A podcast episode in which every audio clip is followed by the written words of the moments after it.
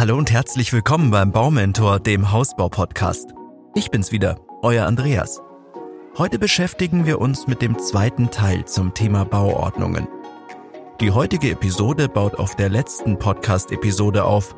Wenn ihr beide Teile aufmerksam verfolgt habt, seid ihr gut auf den Grundstückskauf vorbereitet.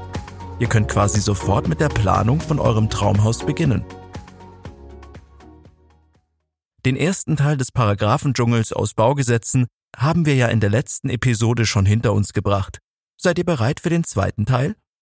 In der vorherigen Episode haben wir darüber gesprochen, welche Aufgaben euch noch vor dem Grundstückskauf erwarten und welche Linien, Abkürzungen und Symbole auf dem Bebauungsplan was bedeuten. Heute hinterfragen wir erst einmal all diese Anforderungen und befassen uns dann mit den unterschiedlichen Arten der möglichen Wohngebiete. Erstens, Warum gibt es überhaupt so viele Auflagen? Nachdem ihr in der letzten Folge von so vielen Hinweisen und Verordnungen gehört habt, stellt ihr euch jetzt bestimmt eine berechtigte Frage. Was ist von der Freiheit beim Hausbau überhaupt noch übrig geblieben? Und warum dürft ihr nicht einfach so bauen, wie es euch selbst am besten gefällt? All diese Bauordnungen haben natürlich einen Grund und erfüllen einen Zweck. Durch diese Verordnungen werden der Städtebau und die bauliche Entwicklung auf dem Land definiert und geordnet. Im Grunde kann man pauschal sagen, dass der B-Plan für Ordnung sorgt und einen einheitlichen Siedlungscharakter schafft. Keineswegs geht es hierbei um eine Stilfrage, sondern vielmehr um Schutz.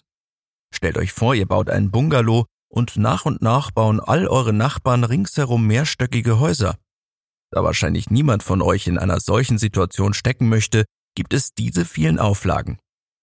Aus diesem Grund solltet ihr euch im Voraus bewusst sein, wie euer Traumhaus aussehen soll.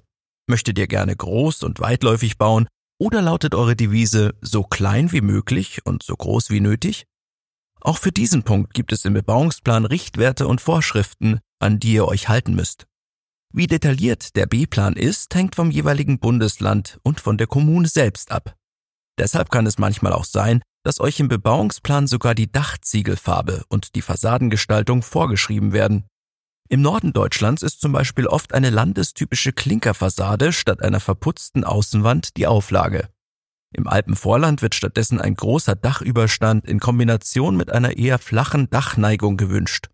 Denn dort, wo es häufig schneit, wird so das unkontrollierte Abrutschen der Schneemassen verhindert. Teilweise wird euch aber auch vorgeschrieben, wo und wie viele Stellplätze ihr für eure Autos vorsehen müsst. Manchmal kann man sogar ein wenig schmunzeln, wenn sogar die Mülltonnen einen ganz bestimmten Platz zugewiesen bekommen. Könnt ihr euch vorstellen, dass in manchen Bundesländern sogar Fahrradstellplätze auf dem Grundstück nachgewiesen werden müssen? Das ist nämlich tatsächlich so. Öffentlich-rechtliche Vorschriften sind nicht nur in den Bauordnungen der Länder und dem Baugesetzbuch des Bundes niedergeschrieben, es gibt zudem noch weitere, einzelne Bestimmungen, die sogenannten Nebengesetze angefangen beim Bundesnaturschutzgesetz bis hin zum Denkmalschutz und viele weiteren Gesetze. Fest steht, dass ihr nur das frei bestimmen und entscheiden dürft, was eben nicht schon im Bebauungsplan für euch bestimmt wurde. Setzt euch deshalb frühzeitig mit dem B-Plan auseinander, um im Nachhinein eventuell böse Überraschungen zu vermeiden. Zweitens, welches Wohngebiet favorisiert ihr? Sicherlich träumen viele von einem Haus in idyllischer Lage, am besten am Waldrand, mit direktem Blick auf den See oder von einem modernen Haus im Bauhausstil mitten im Ortskern, umgeben von alten und historischen Gebäuden. Pauschal kann man sagen, dass das leider nicht so einfach möglich ist. Im Bebauungsrecht, also im Baugesetzbuch, stehen die wesentlichen Bestimmungen geschrieben, zum Beispiel ob ein Grundstück überhaupt bebaut werden kann. Und genau das ist ein wichtiger und ausschlaggebender Punkt, denn viele Bauherren befassen sich schon mit der Detailplanung noch bevor sie sich überhaupt gefragt haben, ob das Wunschgrundstück überhaupt bebaut werden darf. Bei einem Grundstück am Ortsrand oder mit freiem See oder Bergblick ist das gar nicht mal so sicher. Das haben wir ja bereits in der letzten Episode gelernt. Im Außenbereich darf man ein ganz normales Wohnhaus grundsätzlich gar nicht bauen. Für Grundstücke, die sich in der Dorfmitte oder eben in einem bereits dicht besiedelten Wohngebiet befinden, gibt es oft keinen gültigen B-Plan. Wie ihr bereits erfahren habt, ist das dann der sogenannte Innenbereich. Falls sich jetzt einige von euch freuen, muss ich euch leider enttäuschen und euch die Euphorie auch gleich wieder nehmen, denn auch hier dürft ihr leider nicht tun und lassen, was ihr möchtet. In vielen Gemeinden existieren nämlich Bebauungspläne nur für Neubaugebiete. Aber in den Baulücken selbst ist dennoch festgelegt, dass sich der Neubau hinsichtlich Art und Nutzung und natürlich der Bauweise in die Bestandsbebauung der näheren Umgebung einfügen muss. Ob diese Bedingungen erfüllt sind, muss die Baubehörde dann im Einzelfall entscheiden.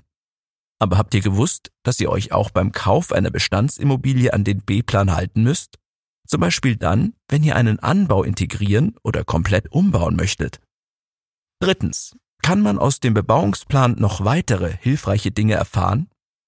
Ja, denn was auch sehr wichtig und somit unbedingt zu beachten ist, sind die Regelungen zur Heizungsart.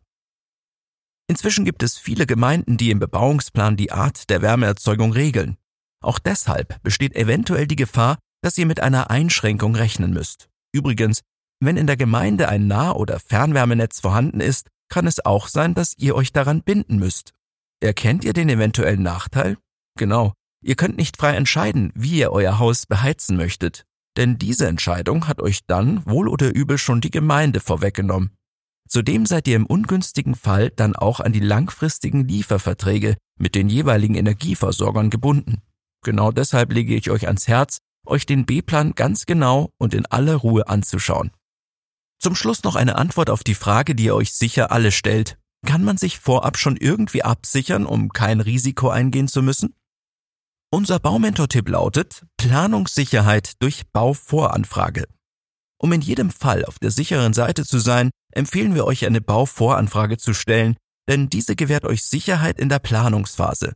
Bauherren haben nämlich die Möglichkeit, durch eine förmliche Anfrage vorab prüfen zu lassen, ob die Planung auf dem entsprechenden Grundstück überhaupt genehmigungsfähig ist. Dieses sogenannte kleine Genehmigungsverfahren empfehlen wir euch schon vor dem Grundstückskauf. Für das kleine Genehmigungsverfahren sind allerdings folgende Unterlagen notwendig.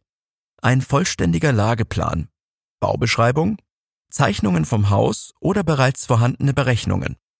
Die Kosten für so ein Genehmigungsverfahren fallen je nach Bundesland in unterschiedlicher Höhe an. Im Gegensatz zu diesem Verfahren könnt ihr allerdings auch eine formlose Bauvoranfrage stellen.